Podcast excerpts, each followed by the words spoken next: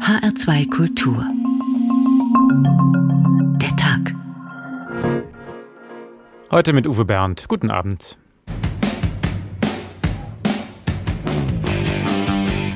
Zunehmend fällt es schwer, in Deutschlands Städten bezahlbaren Wohnraum zu finden. Ich gebe Ihnen vollkommen recht, dass es an bezahlbaren Wohnraum fehlt. Die Frage ist nur, wer, wer schafft diesen Wohnraum? Und das kann nicht der, der private Vermieter sein. Das muss in der Politik liegen. Stell dich mal ganz hinten an, hinten an. Alle in der Schlange wollen meine Wohnung. Eltville im Rheingau. Zehn Kilometer westlich von Wiesbaden entsteht neuer Wohnraum. Allerdings kein preiswerter Wohnraum. Profit steht im Vordergrund. Ich persönlich denke, dass eine Mischung verschiedener Wohnformen äh, gesund für eine Stadt ist. Aber ich denke, da gibt es auch viele, äh, die der Meinung sind, dass sie bestimmte ja, soziale Schichten in der Stadt nicht so gerne haben möchten. Und wenn man keinen sozialen Wohnungsbau anbietet, dann bleiben die zum Teil auch außen vor.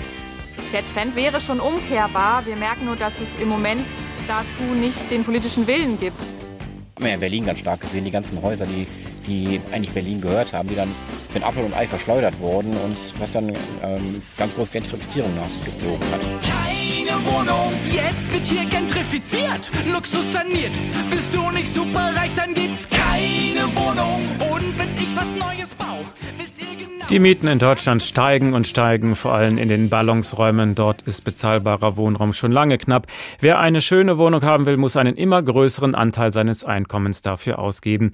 Für manche ist das inzwischen eine Existenzfrage. Berlin wollte diese Entwicklung mit dem umstrittenen Brem Mietendeckel bremsen und wurde vom Bundesverfassungsgericht gleich gestoppt.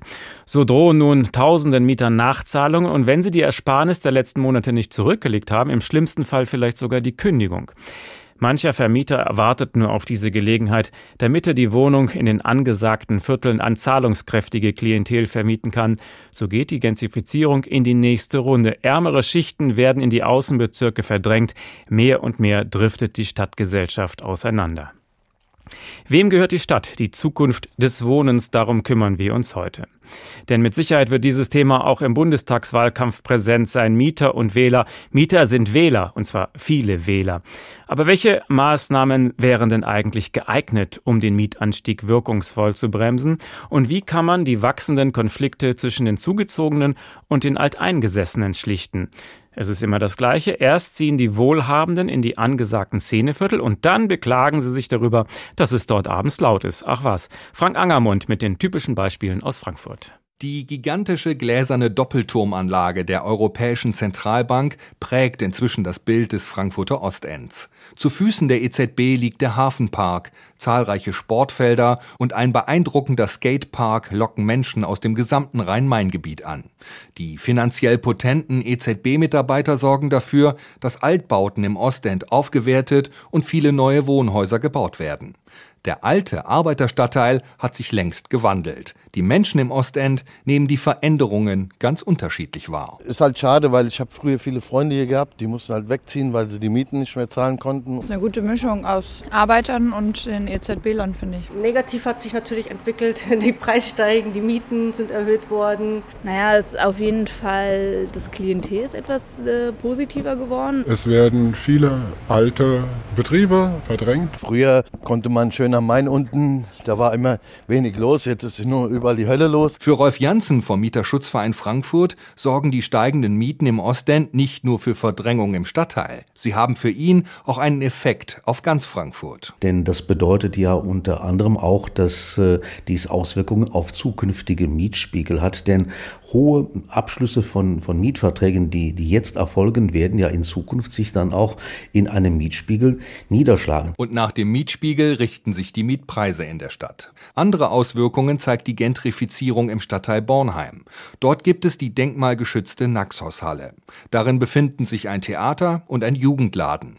Dieser bietet Workshops für Graffiti-Sprayer an. Jugendliche können hier im Hinterhof Wände und Container besprühen. Zum einen eine Form der Street Art, zum anderen Freizeitbeschäftigung. Doch nur wenige Meter entfernt sind Eigentumswohnungen entstanden. Und einige Anwohner fühlen sich in ihrer Privatsphäre gestört durch den Lärm der Sprayer und vom Geruch der Farbdämpfe. Die Stadt Frankfurt sucht im Streit nach einem Kompromiss. Doch klar ist, die Sprayer waren vor den Wohnungsbesitzern da. Im Stadtteil Nordend macht sich der Druck auf den Mietmarkt anders bemerkbar. Seit Jahren plant die Stadt, Wohnungen in der Nähe des Güntersburg-Parks zu bauen, die sogenannten Güntersburg-Höfe. Doch dafür müsste die wilde Gartensiedlung Grüne Lunge mit 300 Gärten und vielen Bäumen platt gemacht werden. Um die Grüne Lunge zu schützen, haben Umweltaktivisten Baumhäuser errichtet, sagt Alex. Wir wollen die Natur hier erhalten und die Frischluftschneise, dass frischer Wind in die Stadt kommen kann, um die Temperatursteigerung ein wenig aufzuhalten. Das wollen wir erhalten. Die Artenvielfalt, die hier ist, natürlich auch die Pflanzen, die ähm, CO2 speichern können. Umweltschutz versus Wohnungsnot. Die Stadt wollte eigentlich zwei Fliegen mit einer Klappe schlagen, Wohnraum schaffen und umweltgerecht bauen. Planungsdezernent Mike Josef von der SPD. Und wir haben jetzt zum ersten Mal überhaupt Festsetzung in einem Bebauungsplan, was Dachbegrünung, Fassadenbegrünung, Freiflächenbegrünung, Quartiersbegrünung, autoarmes Quartier. Wir haben keine Tiefgaragen unter jedem Innenhof, so dass wir dort auch quasi großkräunige Bäume anpflanzen können. Josefs Idee war, dass durch 30 Prozent geförderte Wohnungen eine soziale Durchmischung die insgesamt 1500 Wohnungen prägen soll. Diese Aussage schlägt Alexis Pasadakis von der Initiative Grüne Lunge bleibt, Instone stoppen in den Wind. Das, was hier gebaut werden würde von Instone Real Estate und Co., wäre ein klassisches Projekt der Neubau, Gentrifizierung. Also es wird neu gebaut und es entstehen Eigentumswohnungen oder sehr hochpreisige Mietwohnungen. Und das würde einfach den Mietenwahnsinn weitertreiben. Also von sozialer Durchmischung kann da keine Rede sein, sondern es ist ein Projekt der sozialen Entmischung und der Verdrängung. Doch die Pläne der Stadt für die Güntersburghöfe werden vermutlich in der Schublade enden. Denn die Grünen in Frankfurt haben nach vielen Jahren ihre Meinung geändert und sich gegen das Projekt entschieden. Da die Grünen nach der Wahl stärkste Kraft im Römer sind, wird Planungsdezernent Josef nur noch 300 statt 1500 Wohnungen bauen können und nur auf den bereits versiegelten Flächen. Ein Erfolg für die Umweltschützer. Der Gentrifizierungsdruck in Frankfurt aber bleibt. Genauer gesagt, er verschärft sich durch diese Entscheidung, weil nun über 1000 Wohnungen weniger gebaut werden könnten als ursprünglich geplant. Gentrifizierung gibt es schon seit vielen Jahren nicht nur in Deutschland. Der Soziologe Martin Kronauer beschäftigt sich schon lange mit diesem Phänomen. Er war Professor an der Hochschule für Wirtschaft und Recht in Berlin und er war sein ganzes Leben Mieter. Schönen guten Abend. Herr Kronauer? Ja. Guten Abend, ich grüße Sie. Der Begriff Gentrifizierung, der stammt ja schon aus den 60er Jahren und ursprünglich beschreibt er eine Entwicklung in London. Was war damit eigentlich gemeint? Äh, den Begriff hat die Soziologin Ruth Klass, eine Deutsche, die nach äh, England emigrieren musste, geprägt, als sie in den 60er Jahren in London die Veränderung eines Arbeiterviertels durch den Zuzug von Angehörigen der Mittelschichten untersucht hat. Und sie hat sich dabei eine Analogie aus dem 18. Jahrhundert bedient, als nämlich Angehörige des grundbesitzenden niederen Altadels, der Gentry, äh, in ihre Liegenschaften in die Innenstädte zogen. Gentrification und äh, meint die Verdrängung einkommensschwächerer Haushalte durch einkommensstärkere Haushalte in innerstädtischen Wohngebieten.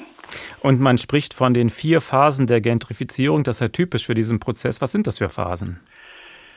Äh, dieser Verdrängungsprozess, das, das populärste Bild sozusagen dieses Verdrängungsprozesses äh, beschreibt, unterscheidet diese vier Phasen. Das erste ist, dass junge Leute mit wenig Einkommen ziehen in Viertel mit Leerständen, mit geringen Mieten, Arbeiterviertel mit hohen Migrantenanteilen und sie wollen dort ihre eigenen Lebensentwürfe verwirklichen.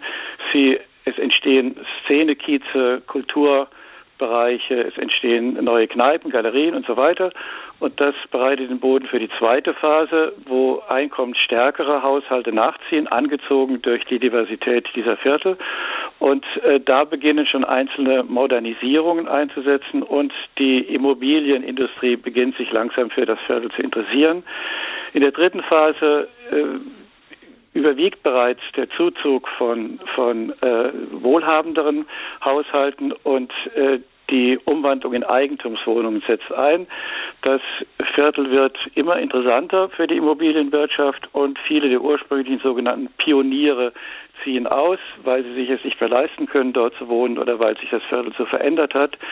Und im abschließenden vierten, äh, äh, vierten Periode da äh, dominieren die einkommensstärksten Haushalte und das Gebiet gilt als eine sichere Kapitalanlage, wie es heißt. und äh, selbst Angehörige der Mittelschichten äh, können es sich oft nicht mehr leisten, in dem Viertel zu wohnen. Das ist das populärste Bild, aber es, äh, wie Ihr Beispiel aus Frankfurt gezeigt hat, äh, repräsentiert es ja nur einen kleinen Ausschnitt der Gentrifizierung. Äh, entscheidend ist aber vor allem auch, dass es immer Investoren geben muss, die darauf spekulieren, dass die bisherigen Mieten und Eigentumswerte durch höhere Mieten und Eigentumswerte in der Zukunft ersetzt werden können. Das heißt, diese Erklärung, diese vier Phasen, die ist gut, um das Phänomen zu beschreiben, international, egal ob London, egal ob Frankfurt, Berlin oder Lissabon.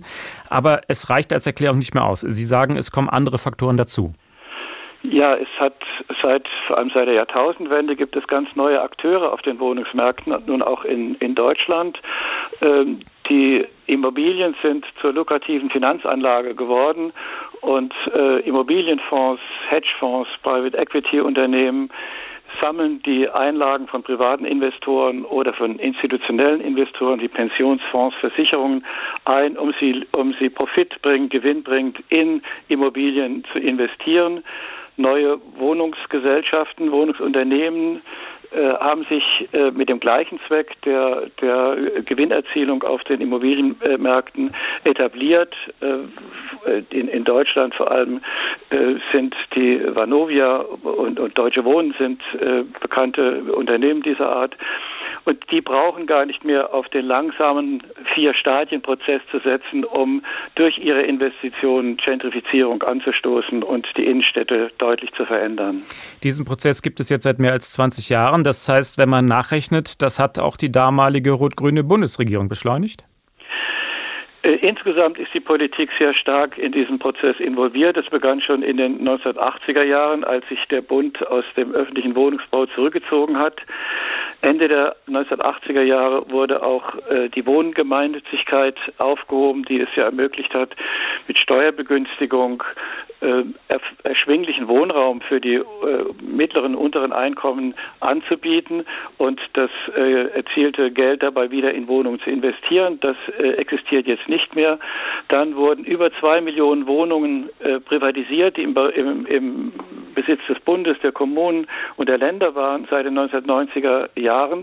Und die Mietpreisbindungen, die mit dem sozialen Wohnungsbau verbunden waren, laufen auch aus. Also es gibt einen ständigen Überhang, deutlichen Überhang, wachsenden Überhang der Nachfrage nach erschwinglichem Wohnraum gegenüber dem Angebot. Also es sind durchaus politische Fehler. Gentrifizierung ja. ist kein Naturgesetz, das in vier Phasen schon immer abläuft. Es ist ein politisch auch die Tatsache, dass es Private Equity Firmen heute gibt, dass es Hedgefonds gibt, dass es diese Immobilienfonds gibt, auch das sind ja alles Entwicklungen, die rechtliche Regel, rechtlicher Regelungen äh, bedürfen. Zum Beispiel Hedgefonds wurden in Deutschland erst unter der rot-grünen Regierung, Bundesregierung überhaupt zugelassen. Und die Bevölkerungsstruktur hat sich in den letzten zwei Jahrzehnten auch verändert, nämlich wie? Äh, die ist bis in die 90er Jahre sind, haben ja die großen Städte in Deutschland Bevölkerung verloren. Das hat sich bei einigen Städten äh, umgedreht. Und äh, es sind vor allem junge Bevölkerungsgruppen, die in die großen Städte äh, ziehen.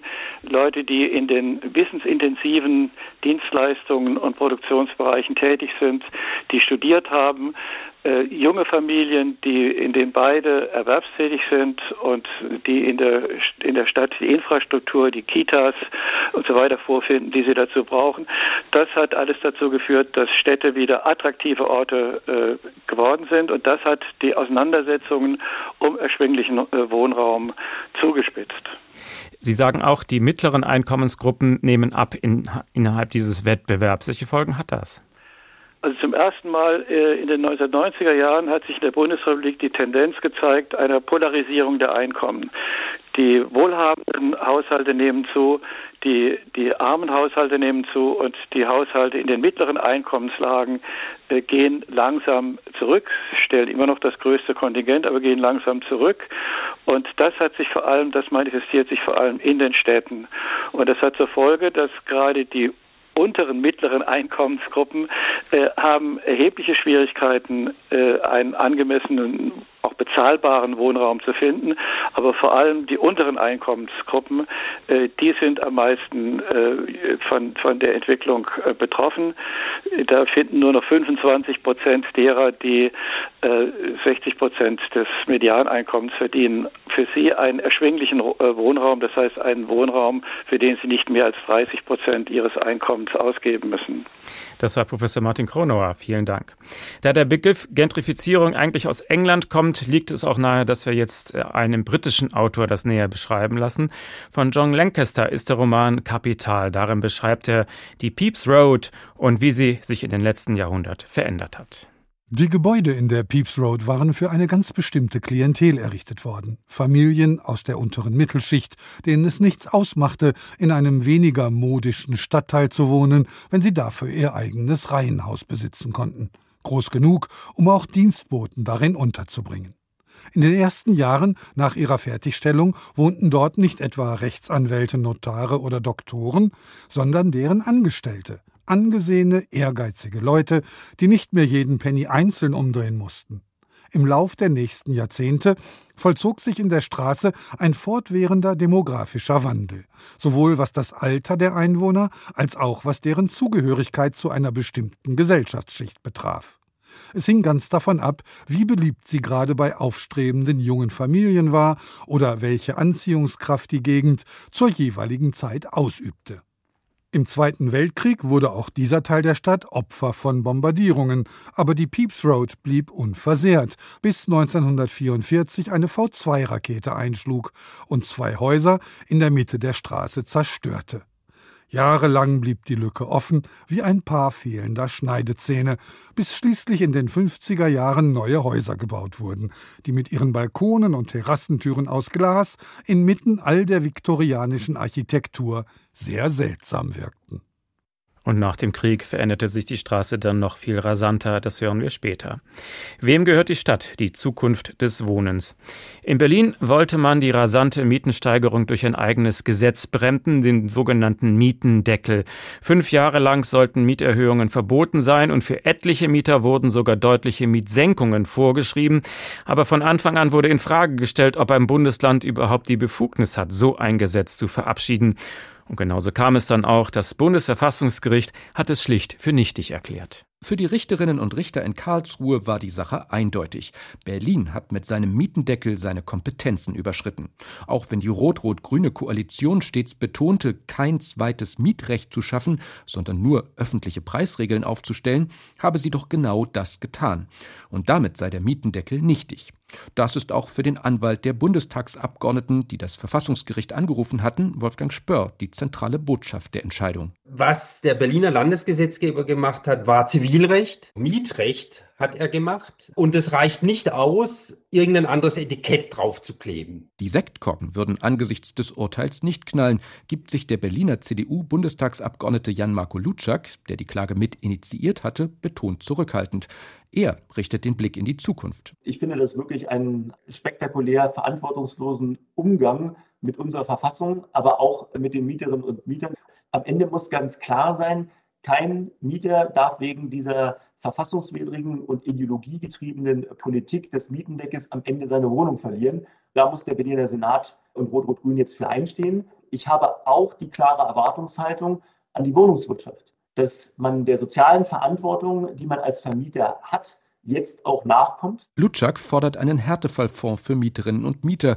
Und genau das plant auch der Berliner Senat. Stadtentwicklungssenator Sebastian Scheel von der Linken erklärte, er sei enttäuscht vom Ausgang des Verfahrens.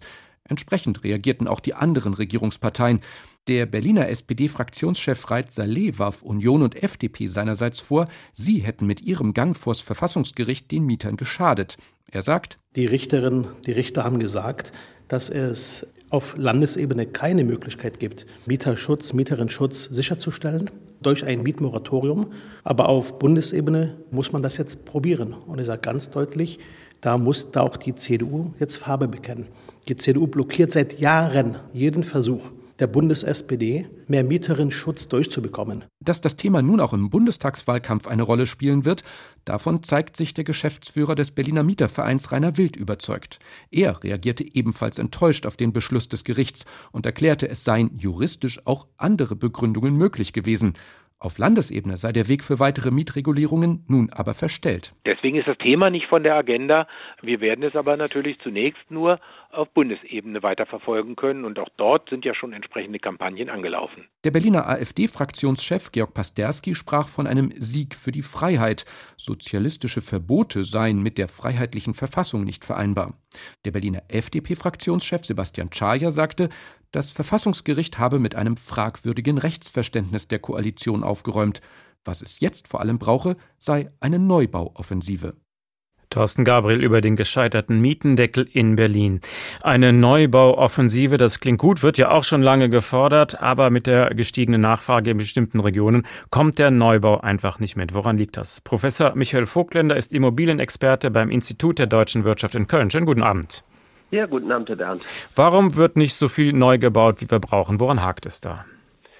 Nun, äh, der wirklich limitierende Faktor ist das Bauland. Es fehlt oftmals an den Bauflächen in den Großstädten, es fehlt nicht an Investoren. Aber äh, sobald es irgendwo auch Bauflächen gibt, gibt es häufig auch Widerstand durch die Bürger, das muss man eben auch sagen. Und gerade eine Stadt wie Frankfurt hat natürlich auch nicht mehr so viele Potenziale. Hinzu kommt äh, eben auch ein Fachkräftemangel im Bau. Auch der Bau kommt nicht so schnell voran, wie er es gerne möchte. Das ist sicherlich auch ein Thema. Und sehr hohe Baukosten sind ein weiteres Hemmnis. Das heißt, die Handwerker kosten viel Geld. Liegt es vielleicht auch an den vielen Auflagen? Sind wir da zu streng? Ja, das kann man sicherlich sagen. Es wurde immer mehr draufgesattelt, was die Auflagen und Standards angeht. Ähm, manches muss man auch hinterfragen, ob das immer sinnvoll ist. Und ich glaube, wenn wir den Blick in die Niederlande werfen, die haben eine mutige Baureform gestartet und konnten damit die Kostensteigerung deutlich reduzieren und heute auch deutlich günstiger zum Teil bauen. Nun ist der Mietendeckel in Berlin gescheitert, weil man dafür Bundesrecht braucht. Also kam ganz schnell die Forderung nach einem Bundesgesetz. Bestimmt wird das ein Thema im Wahlkampf. Würde so ein Bundesdeckel weiterhelfen? Also ich würde dringend davor warnen vor einem solchen Bundesdeckel. Das war ja eine sehr starke Eingriff in die in die Mieten. Die Mieten mussten teilweise auch abgesenkt werden. Dazu ein Mietstopp von fünf Jahren. Und internationale Erfahrungen zeigen eigentlich sehr deutlich, dass sich solche Instrumente langfristig bis mittelfristig eben sehr stark auch gegen die Mieter wenden. Denn auf einmal fangen die Vermieter an, nicht mehr in den Instand in die Instandsetzung und Modernisierung zu investieren. Die Qualität der Bestände sinkt sehr deutlich. Wir haben oftmals das Problem, dass eben massenhaft verkauft wird an Selbstnutzer, weil es eben das Vermieten nicht mehr attraktiv ist. Und oftmals gibt es eben auch Schwarzmärkte, dass einzelne Vermieter eben versuchen, zum Beispiel die Küche überteuert weiter zu verkaufen an den Mieter um so eben die Einnahmeverluste quitt zu machen. Im Endeffekt ähm, hat sich ein solches Instrument nie als sehr wirksam gezeigt. Es gibt ja bereits ein anderes Instrument im Bundesrecht, das ist die sogenannte Mietpreisbremse. Aber offensichtlich bremst die nicht so wirklich. Warum funktioniert die nicht? Nun ja, zum Teil wirkt sie schon, äh, das haben auch äh, wissenschaftliche Studien gezeigt, aber das große Problem bei der Mietpreisbremse ist letztlich die Anknüpfung an den Mietspiegel. Der ist sehr intransparent. Ich denke, die meisten Hörer können auch nicht wirklich zuordnen, wie hoch die Mietspiegelmiete ihrer eigenen Wohnung ist. Dadurch wird das Instrument oftmals ignoriert und es ist natürlich auch ein Problem für viele Mieter, wenn sie dann gerade sich durchgesetzt haben, die Wohnung bekommen haben, dann zu sagen, okay, jetzt verklage ich erstmal den Vermieter, damit ich die Miete senken kann. Glaube, das machen die wenigsten. Hätten Sie eine bessere Idee? Naja, in anderen Ländern werden einfachere Regulierungen durchgeführt.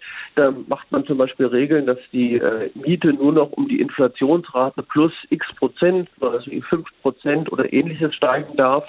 Das ist eine sehr klare Regel, die kann leicht nachvollzogen werden und wäre sicherlich der bessere Weg. Ein anderer Weg ist tatsächlich auch mehr Transparenz herzustellen, eine Auskunftspflicht zum Beispiel über die Mieten. Dann könnte die Stadt eben auch genauer schauen, wo übertreiben es Vermieter oder ähm, und wo müsste man möglicherweise den Vermietern dann auf die Finger klopfen. In Berlin wird ja nun bereits die nächste Idee ausgebrütet. Äh, es gibt ein Volksbegehren, also zumindest werden erstmal die Umfragen gemacht. Gewinnorientierte Großunternehmen mit mehr als 3000 Wohnungen sollten enteignet werden. Was halten Sie von dieser Idee? Ja, ich sehe das sehr problematisch. Das ist natürlich auch wieder ein sehr, sehr starker Eingriff, der erstens sehr kostenspielig sein kann, denn die und denn der Senat würde die Unternehmen natürlich entschädigen müssen, meistens auch zu Marktwerten. Das ist sicherlich auch noch ein juristisches Thema. Aber das andere ist natürlich auch die Signalwirkung. Äh, wir haben es ja am Anfang gesagt, wir brauchen äh, Neubauviertel, wir brauchen tatsächlich eine deutliche Erweiterung. Berlin wird noch sehr stark wachsen. Und äh, wenn wir jetzt in einer solchen Weise gegen Investoren und Wohnungswirtschaft vorgehen, dann wird es natürlich schwierig, Investoren für die Großstadt zu begeistern, dafür zu gewerben, neue Stadtviertel und neue Bauprojekte Projekte voranzubringen. Und das sollte man sich sehr bewusst sein. Also ich rate da dringend von ab, einen solchen Weg zu gehen.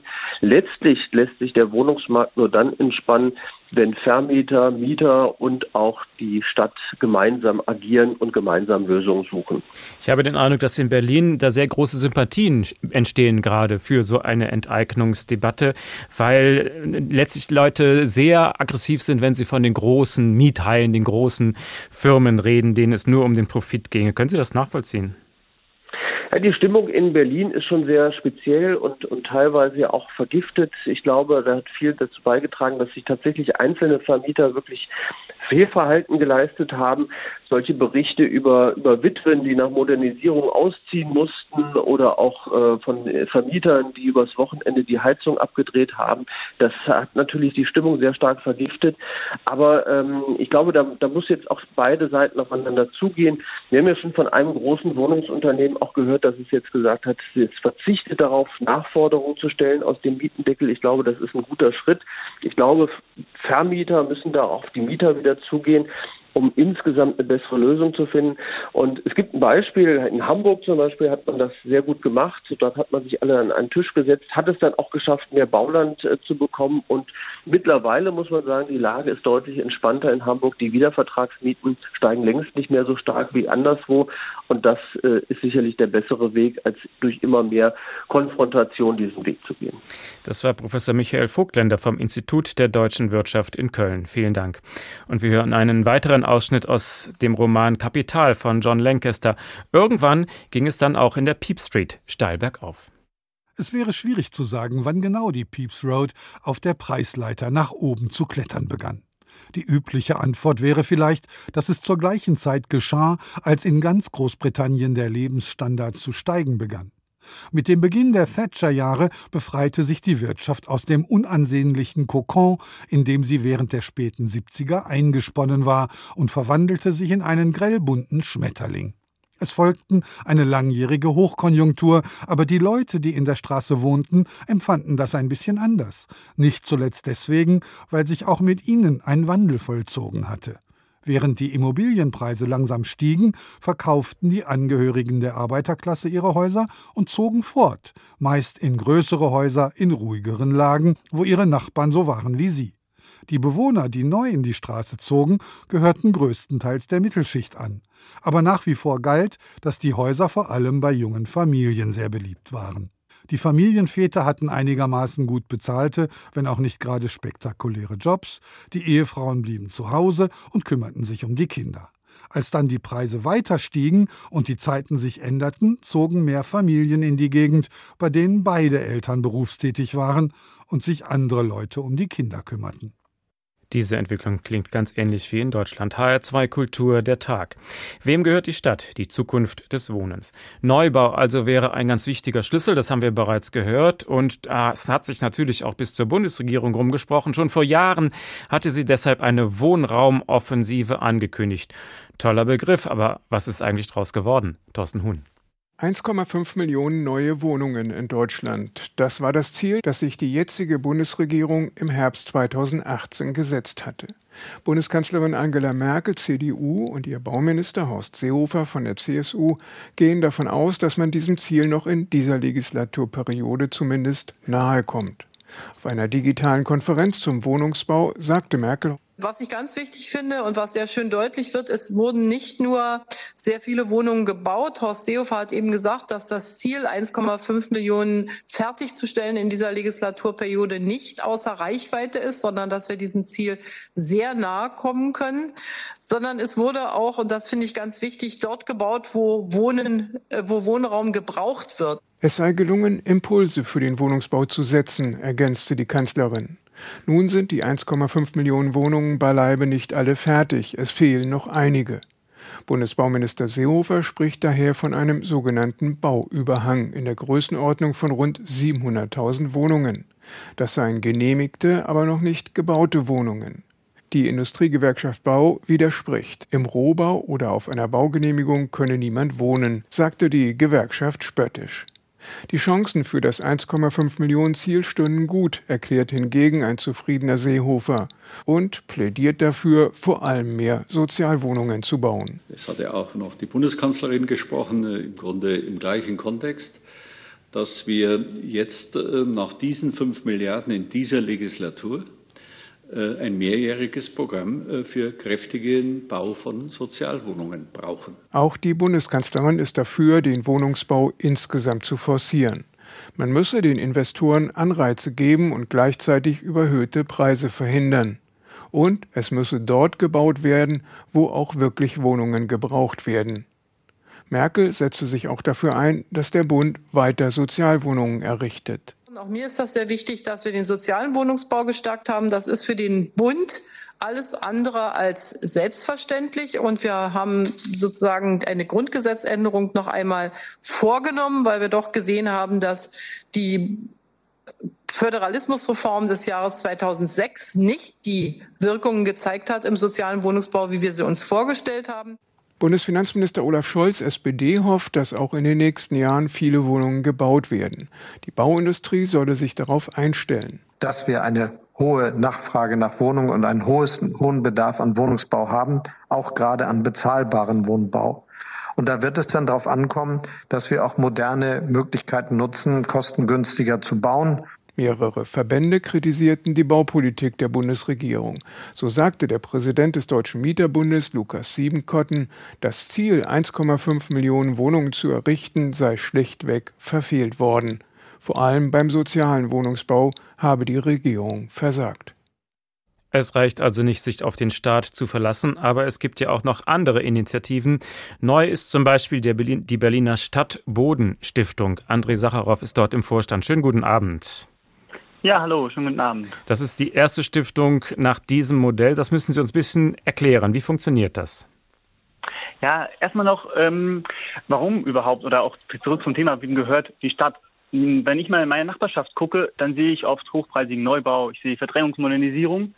Ähm, und das ist für mich, äh, dass ich sehe, wem die Stadt eigentlich nicht gehört. Sie gehört nicht den Organisationen, die sich so Grundgesetz 14 Eigentum verpflichtet, wirklich zu Herzen nehmen. Und da müssen wir ran. Mhm. Und deswegen äh, errichten wir gemeinsam mit vielen anderen, mit vielen Stifterinnen, Nachbarschaftsinitiativen, Genossenschaften die Stadtbodenstiftung. Und die Stadtbodenstiftung, das ist ähm, eine von vielen äh, zivilgesellschaftlichen Organisationen hier in Berlin, die ähm, Boden, die Häuser für die Nachbarschaft, für soziale, soziale Nutzung sichern will. Und das äh, machen wir, indem wir mit der Stiftung Grundstücke kaufen und dann die Häuser darauf ähm, an Genossenschaften, an soziale Träger äh, und andere Organisationen geben und aber auch dadurch in den Erbaurechtsvertrag sichern, dass ähm, die Häuser dauerhaft für soziale Nutzung zur Verfügung stehen. Das müssen Sie jetzt nochmal genauer erläutern. Also Sie bauen keine Häuser, sondern Sie kaufen Grundstücke und geben die dann wiederum an eine Genossenschaft oder andere Gruppen, die darauf ein Haus bauen. Warum trennen Sie zwischen dem Boden und dem Haus?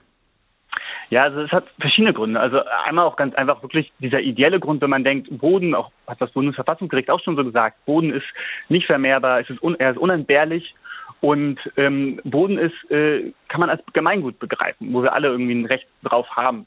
Aber ganz praktisch, ähm, das ist, weil durch diese Trennung, durch das Benutzung des Erbbaurechts, ähm, da kann die, kann die Stadt Bodenschutz, äh, die Stadt Bodenstiftung einen dauerhaften Schutz ähm, vor einem weiteren Verkauf äh, dieses Hauses sichern. Sie kann dauerhaft ähm, soziale Ziele für dieses Haus festsetzen ähm, und auch die nachbarschaftliche Mitbestimmung da äh, sicherstellen. So können auch zum Beispiel Sozialwohnungen dauerhaft, nicht nur für 30 Jahre, so ähm, wie normalerweise festgesetzt werden, sondern äh, auf Dauer für 99 Jahre und mehr. Gut, aber die Grundstückspreise sind ja ein Teil des Problems. Die sind ja in den letzten Jahren sehr stark gestiegen. Also wo wollen Sie die Grundstücke dann herbekommen? Ja, da beginnen wir erstmal ganz pragmatisch. Also wir, wir äh, wachsen da und ähm, da gibt es drei wichtige Wege, wo wir die Grundstücke herkommen können. Der erste ist einmal eine, der Verkauf zu einem geringeren, zum Ertragswertpreis äh, oder auch eine Schenkung von den vielen privaten Eigentümern in äh, Berlin, das können kleine Genossenschaften sein, aber auch äh, Privatpersonen, ähm, die halt doch ähm, einen Bezug zu ihren Mieterinnen haben, Bezug zu ihrer Nachbarschaft und das Haus in gute Hände weitergeben wollen. Gibt das es in Berlin Menschen, die ihr Grundstück unter Marktpreis verkaufen wollen?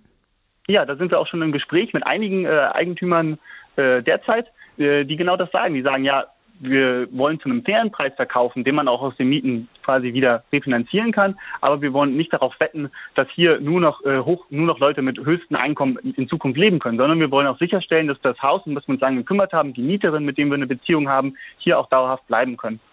Bisher ähm, hat Ihre Stiftung ein Kapital von 160.000 Euro. Da kann man jetzt noch nicht so viel von kaufen, oder? Ja, also durch die Trennung vom Boden und Haus und diesen Kauf mit von ideellen Eigentümern können wir da schon, ähm, sind wir schon an dem ersten Haus dran, was wir auch mit diesem Kapital so kaufen könnten und sichern könnten. Gleichzeitig ähm, ist aber eine andere große Quelle, dass wir jetzt weiterhin ähm, Menschen dazu aufrufen, Mitstifterin zu werden und Geld in die Stiftung zu geben, damit wir Stück für Stück wachsen können. Und ähm, es gibt aber auch Leerstand und auch Grundstücke, die vielleicht nicht im Zentrum von Berlin liegen, aber die vielleicht weniger interessant sind derzeit für Investoren, ähm, wo man viel für die Nachbarschaften schaffen kann. Und die sind auch noch bezahlbar mit diesem Vermögen. Da gibt es viele ähm, Möglichkeiten, die wir uns auch schon angucken zu leerstehenden Häusern, die man als ja, als neuen Wert für die Nachbarschaft entwickeln kann. In Deutschland ist es die erste Stiftung nach diesem Modell. Was haben Sie für Vorbilder? Ja, wir haben einmal die, sind wir, fühlen wir uns auch als Teil der Community Land Trust Bewegung. Die Stadt Bundesstiftung bringt dieses Modell nach Deutschland. Das äh, hat schon viele ähm, Versuche. Es kommt aus der Bürgerrechtsbewegung, aber ist allgemein an dieser Idee versucht pragmatisch umzusetzen, was Boden als Gemeingut bedeuten könnte und hat gibt mehr als hunderte in den USA, es gibt mehr als hunderte, mehrere hundert in äh, Großbritannien, aber auch in Belgien und Frankreich und auch Brasilien jetzt. Gleichzeitig gibt es aber auch in Deutschland und im deutschen Raum schon Bodenstiftungen, Stiftung Trias, Stiftung Edith Marion, die auch schon ganz praktisch hier zeigen, wie eine kleine Stiftung, eine Bürgerstiftung, eine gemeinnützige Bürgerstiftung wie wir mit einem kleinen Anfangskapital bei der Trias äh, 72.000 Euro jetzt auf mehr als 20 Millionen äh, wachsen kann und auch genau dieses, wie funktioniert wie wir, ähm, plus zusätzlich wir bringen in dieses Element des nachbarschaftlichen Mitbestimmung, der sozialen Bindung und Sicherung ähm, und der demokratischen Kontrolle der Stiftung. Ähm, setzen Sie darauf, dass die öffentliche Hand Ihre Projekte unterstützt? Wie viel öffentliche Gelder stecken in Ihrem Projekt? Ähm, derzeit hatten wir von Anfang an eine, eine, kleine Anschubfinanzierung für die Machbarkeit, für Rechtskosten etc., um überhaupt quasi die, die, das Fundament zu setzen. Ähm, gleichzeitig die 160.000 Euro kommen von Personen, von vielen Bürgerinnen Berlins und auch außerhalb von Berlin. Das heißt, wir laden ein, dass die öffentliche Hand auch ihre Verantwortung wahrnimmt und zivilgesellschaftliche Initiativen und Gruppen wirklich auch unterstützt mit zielgerichtigen ähm, Methoden. Das kann das Geld sein für die Anfangsfinanzierung ähm, der Kosten, damit wir als Stiftung ins Laufen kommen, als Stadtbodenstiftung, oder aber auch günstige ähm, Darlehen. Und das fordern wir und das wollen wir und wünschen wir uns auch, dass da die Berliner Politik ein Zeichen setzt, dass äh, die Zivilgesellschaft ein wichtiger Teil sein kann, um eine lebenswerte Stadt zu erhalten. Die Berliner FDP bezeichnet ihr Projekt bereits als einen weiteren Steuerverschwendungssumpf für Klientelprojekte. Was antworten Sie darauf? Also die, die FDP verfolgt ja ganz klar anderen Interessen und auch äh, anderen Geldgebern, wenn man sich anguckt, wer da die, die Spenden bezahlt ähm, in Berlin. Und wir setzen uns für die Gemeinwohlorientierung. Wir setzen uns dafür ein, dass Boden als Bürgerstiftung von vielen sich anders öffnet, dass, dass Häuser nicht nur einzelne, nicht nur den Höchstpreisigen, nicht nur auf dem Markt gehandelt werden, sondern dauerhaft sozialen Nutzung äh, widersetzen. Und alle Parteien, die das unterschreiben, die sagen, dass, dass äh, wir unsere Stadt anders organisieren, besser organisieren können und den Gemeinwohl unterordnen können und das als Ziel setzen, die können das auch unterstützen. Das war André Sacharow von der Berliner Stadt Bodenstiftung. Herzlichen Dank. Und wir schauen noch einmal auf die fiktive Pepys Road irgendwo in England aus dem Roman Kapital von John Lancaster. Auch die hat sich im Laufe der Jahre dann massiv gewandelt. Jetzt war die Geschichte jedoch mit einer ganz erstaunlichen und unerwarteten Wendung über die Anwohner der Pepys Road hereingebrochen. Das erste Mal seit Entstehen der Straße waren die Menschen, die in ihr lebten, nach globalen und womöglich auch lokalen Maßstäben reich. Ihr Reichtum ergab sich einfach und allein aus der Tatsache, dass sie in der Pepys Road wohnten. Sie waren reich, weil wie durch ein Wunder alle Häuser in der Straße nun Millionen von Pfund wert waren. Dadurch vollzog sich eine seltsame Verkehrung der Umstände. Bisher war die Pepys Road von derart Leuten bewohnt worden, für die sie auch gebaut worden war. Aufstrebende, nicht besonders wohlhabende Leute. Sie waren froh gewesen, hier leben zu können, und dass sie hier lebten, war ein Teil ihrer zielstrebigen Bemühungen, etwas Besseres aus sich zu machen und für sich selbst und ihre Familien mehr Wohlstand zu schaffen. Die Häuser selbst hatten in ihrem Leben nur einen Platz im Hintergrund eingenommen. Sie waren zwar ein wichtiger Teil des Lebens gewesen, aber eben nur die Bühne, auf der sich die Handlung abspielte und nicht die Hauptdarsteller selbst. Jetzt aber wurden die Häuser für die Menschen, die bereits drin wohnten, so wertvoll und für die, die gerade erst einzogen, so teuer, dass die Gebäude selbst die Rolle von Hauptdarstellern übernahmen. Und so eine Entwicklung hat natürlich Folgen für das ganze Gefüge einer Stadt. Wo sollen eigentlich die Normalverdiener noch leben? Entweder arbeiten die nur noch für die Miete oder sie müssen jeden Tag endlos weit pendeln. Und das hat dann auch Folgen für die Arbeitgeber. In teuren Städten wird es immer schwieriger, Mitarbeiter zu finden. So schaffen jetzt manche Arbeitgeber wieder eigene Betriebswohnungen für ihre Mitarbeiter. Unsere Fernsehkollegen von Panorama haben eine Reportage darüber gemacht. Hier ein Ausschnitt. Niklas Möser kommt gerade von einem Einsatz zurück. Seit einigen Wochen arbeitet der ausgebildete Notfallsanitäter, der aus Thüringen kommt, beim Roten Kreuz in Köln. Das Leben in der Domstadt ist teuer, die Mieten hoch. Nie hätte er gedacht, dass er einmal hier arbeiten und wohnen kann. Doch sein jetziger Arbeitgeber stellt ihm eine Betriebswohnung zur Verfügung, zentral und günstig. Ich bin überaus zufrieden. Die Größe, das Umfeld, es passt alles. Erst vor kurzem hat das Rote Kreuz dieses Gebäude mit 29 Wohnungen errichtet, gedacht vor allem für Pflegekräfte und Sanitäter. Es ist ja so, dass es dort einen sehr hart umkämpften Markt gibt, sodass wir gesagt haben, es ist für Menschen, die vielleicht ein Interesse haben, in die Stadt Köln zu wechseln, auch ein guter Grund beim Roten Kreuz anzuheuern, wenn es dort äh, zum Wechsel auch eine Möglichkeit des Wohnens gibt. Firma Schmidt Alarm im Münchner Süden. Das Geschäft mit der Hausalarmtechnik boomt. Doch aussichtsreiche Bewerber sind dem Chef oft wieder abgesprungen, weil sie keine günstige Wohnung fanden. Jetzt setzt er auf eigene Unterkünfte. Vor zwei Jahren war Baubeginn. Heute ist der Wohnkomplex mit 18 Einheiten fertig. Der IT-Elektroniker Sebastian Pietsch ist einer der ersten Mieter und überglücklich über sein neues Zuhause. Ich würde mir wünschen, dass mehr Unternehmen das machen. Dann können halt quasi die Arbeiter auch, vor allem die Handwerker auch, äh, in die Wohnungen ziehen, wenn der Chef das vermietet. Doch während immer mehr kleine und mittelständische Unternehmen Betriebswohnungen bauen, halten sich die großen Firmen zurück. Plus Minus macht eine Umfrage unter den DAX-Unternehmen. Von den 30 Konzernen wollen nur fünf Wohnraum für ihre Mitarbeiter schaffen, die anderen 25 nicht. Einige Begründungen. Bayer beabsichtigt nicht, weitere Betriebswohnungen zu bauen, da Wohnungsbau und Management nicht zu unseren Kernkompetenzen gehört. Gehälter bei Infineon erlauben es unseren MitarbeiterInnen, die Mieten, Finanzierungen selbst zu leisten. Bei Investitionen der Allianz in Immobilien handelt es sich um Immobilieninvestments, die aus Kapitalanlagegründen gekauft und vermietet werden. Wir halten Betriebswohnungen zum gegenwärtigen Zeitpunkt nicht für erforderlich.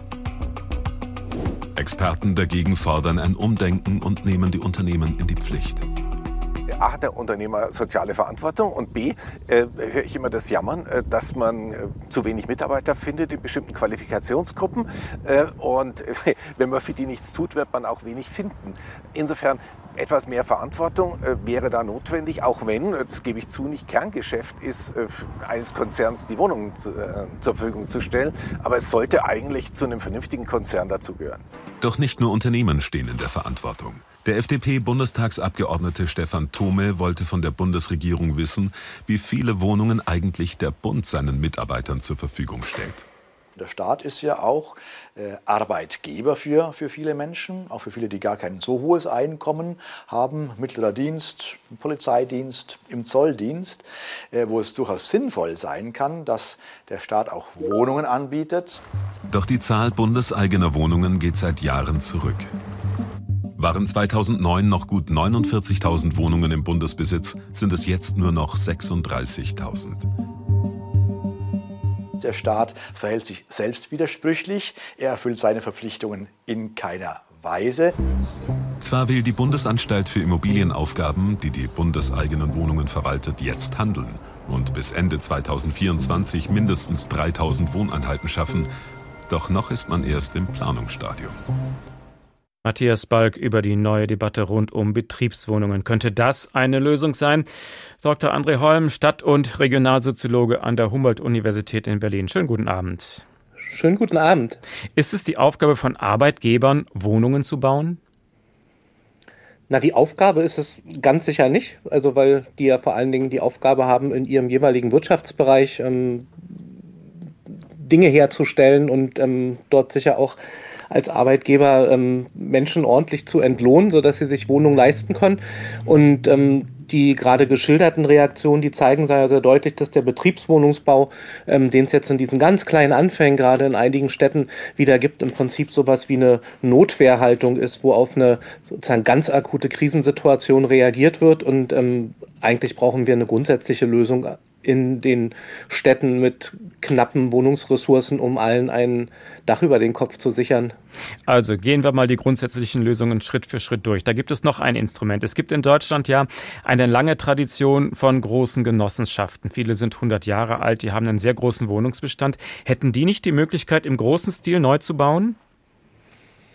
Die hätten zumindest die ökonomischen Ressourcen. Also ganz viele von den alten Genossenschaften, also die teilweise schon eine deutlich über 100-jährige Geschichte haben, die haben ja Bestände, die in der Regel vollständig abgezahlt sind. Die haben trotzdem ihre Mieteinnahmen, auch wenn es in den Genossenschaften natürlich sehr, sehr günstige Mieten gibt. Und eigentlich könnten die ähm, auch in den Neubau investieren. Und Soweit ich das überblicke, scheuen sich aber viele von den Genossenschaften, das im Moment zu tun, weil die Bedingungen für den Bau und ähm, auch wenn man Grundstücke gerade in den Städten mit hohen Mieten sich erwirbt, ähm, so teuer sind, ähm, dass da eigentlich kein genossenschaftskompatibles Wohnangebot herauskommt. Und Genossenschaften sind ja einem eher mittelständischen Klientel verpflichtet und die ähm, sehen keinen Sinn, völlig zu Recht finde ich, darin Wohnungen für 15, 18 Euro den Quadratmeter herzustellen, sondern ähm, die brauchen ja günstige Wohnungen. Und das ist unter den jetzigen Bedingungen in vielen Städten gar nicht möglich. Warum ist das nicht möglich, günstiger zu bauen? Na, es gibt eine ganze Reihe von Voraussetzungen für den günstigen Wohnungsbau. Da sind wir zum einen bei den ganz klassischen Baukosten. Ähm, über die muss man sicher sprechen. Da gibt es ja auch viel Klage über die vielen Auflagen und ähm, auch die steigenden Kosten an Material und, und Arbeitskräften. Und der Kostenfaktor, der aber in den großen Metropolen zurzeit ähm, am stärksten durchschlägt, das sind die steigenden Grundstückspreise. Also wer sich ähm, mit dem Grundstücksmarkt beschäftigt, der weiß, dass in den letzten zehn Jahren da in manchen Städten eine Verdopplung, eine Verdreifachung der Grundstückspreise für Baugrundstücke stattgefunden hat. Und das sind ja alles Kosten, die in so einem Neubauprojekt mit refinanziert werden müssen. Und wenn die Gesamtkosten eines Projektes steigen, ähm, dann sind natürlich keine günstigen Mieten möglich. Das sind aus meiner Sicht die ähm, beiden stärksten Faktoren, die es dort gibt. Und ein dritter Faktor, der hinzukommt, ist, dass es ja im Moment überwiegend private Akteure sind, die Wohnungen bauen. Private Akteure, das haben wir auch im Laufe des Tages heute schon oder in der Sendung kennengelernt, ähm, die zielen ja häufig auf ähm, eine möglichst hohe Rendite. Und ähm, dieses Streben nach einem möglichst hohen Profit, ähm, das beißt sich letztendlich mit der Notwendigkeit, leistbaren, günstigen Wohnraum auch neu zu bauen. Sie haben gesagt, es muss sich also grundsätzlich was ändern. Dann äh, legen Sie mal Ihr Änderungskonzept vor. Was müsste man grundsätzlich ändern?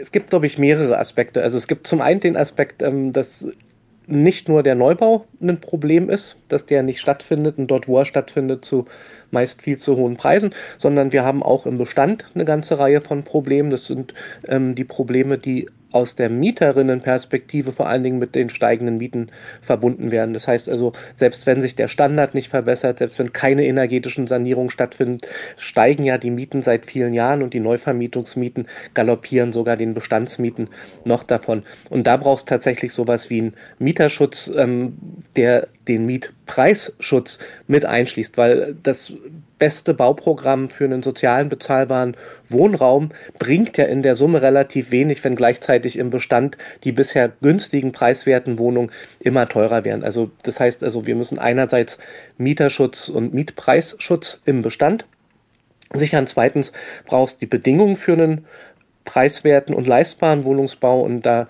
sind aus meiner Perspektive vor allen Dingen ähm, der Zugang zu günstigen Grundstücken eine wichtige Voraussetzung. Da könnte man beispielsweise nach Wien schauen. Die haben so ein Instrument wie den Widmungspreis eingeführt. Das heißt, wenn in der Stadt Wien in Österreich ähm, ein Grundstück für den sozialen Wohnungsbau bestimmt wird, also dass die Stadt sagt, an dieser Stelle soll überwiegend sozialer Wohnungsbau entstehen, dann wird der Preis dieses Grundstücks gekoppelt, äh, gedeckelt, sodass dann eben auch ähm, Genossenschaften, gemeinnützige Träger dort ähm, einen Wohnungsbau realisieren können.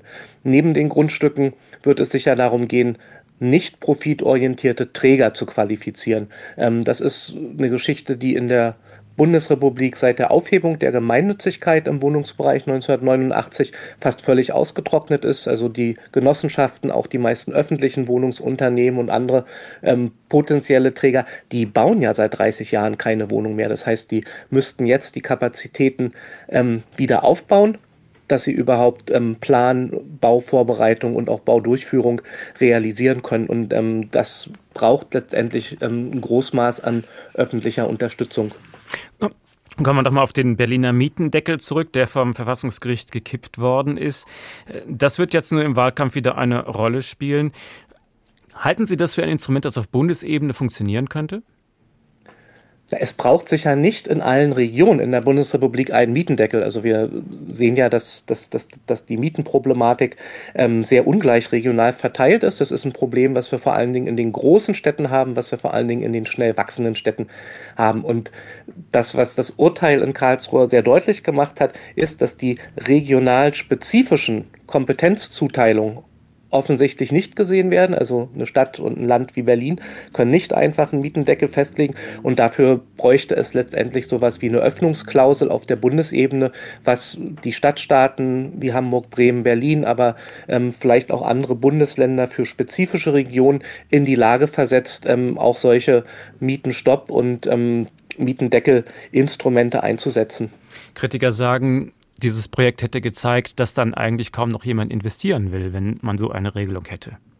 Naja, da beißt sich die, die, die Katze letztendlich in den Schwanz. Also wenn, wenn wir einerseits sagen, wir wollen günstigen Wohnraum schaffen und günstige Mieten schaffen und ähm, feststellen, dass es private Akteure gibt, die eine höhere Ertragserwartung haben und sagen, wenn wir nicht die Höchstmiete nehmen können, dann investieren wir nicht mehr, dann äh, vermieten wir auch unsere Wohnung nicht und halten die zurück, dann wird ja relativ deutlich, ähm, dass, dass, dass wir ein Problem in der Eigentümerstruktur haben. Also diejenigen, die nur zu den Höchstpreisen investieren und vermieten, die sind ja auch unter ähm, den Nicht-Mietendeckelbedingungen kein wirklicher Partner für eine soziale Wohnversorgung. Und deshalb habe ich eben schon ja auch betont, es wird darum gehen müssen, ähm, auch nicht profitorientierte Bauträger ähm, zu qualifizieren, zu unterstützen, sodass die ähm, einen möglichst großen Anteil in den Städten erstellen können. Und in Städten wie Berlin wird ja beispielsweise im Stadtentwicklungsplan Wohnen ähm, als Ziel zumindest formuliert, dass die Hälfte der 200.000 Wohnungen, die bis 2030 entstehen sollen,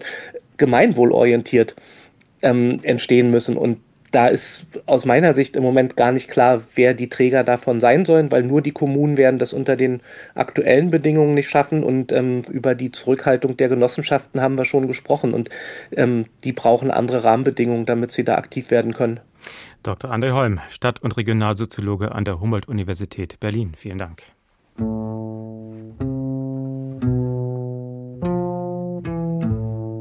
Wem gehört die Stadt? Die Zukunft des Wohnens. Ein Thema, das uns bis zur Bundestagswahl noch oft beschäftigen wird. Denn wie gesagt, Mieter sind Wähler. Mein Name ist Uwe Bernd. Guten Abend.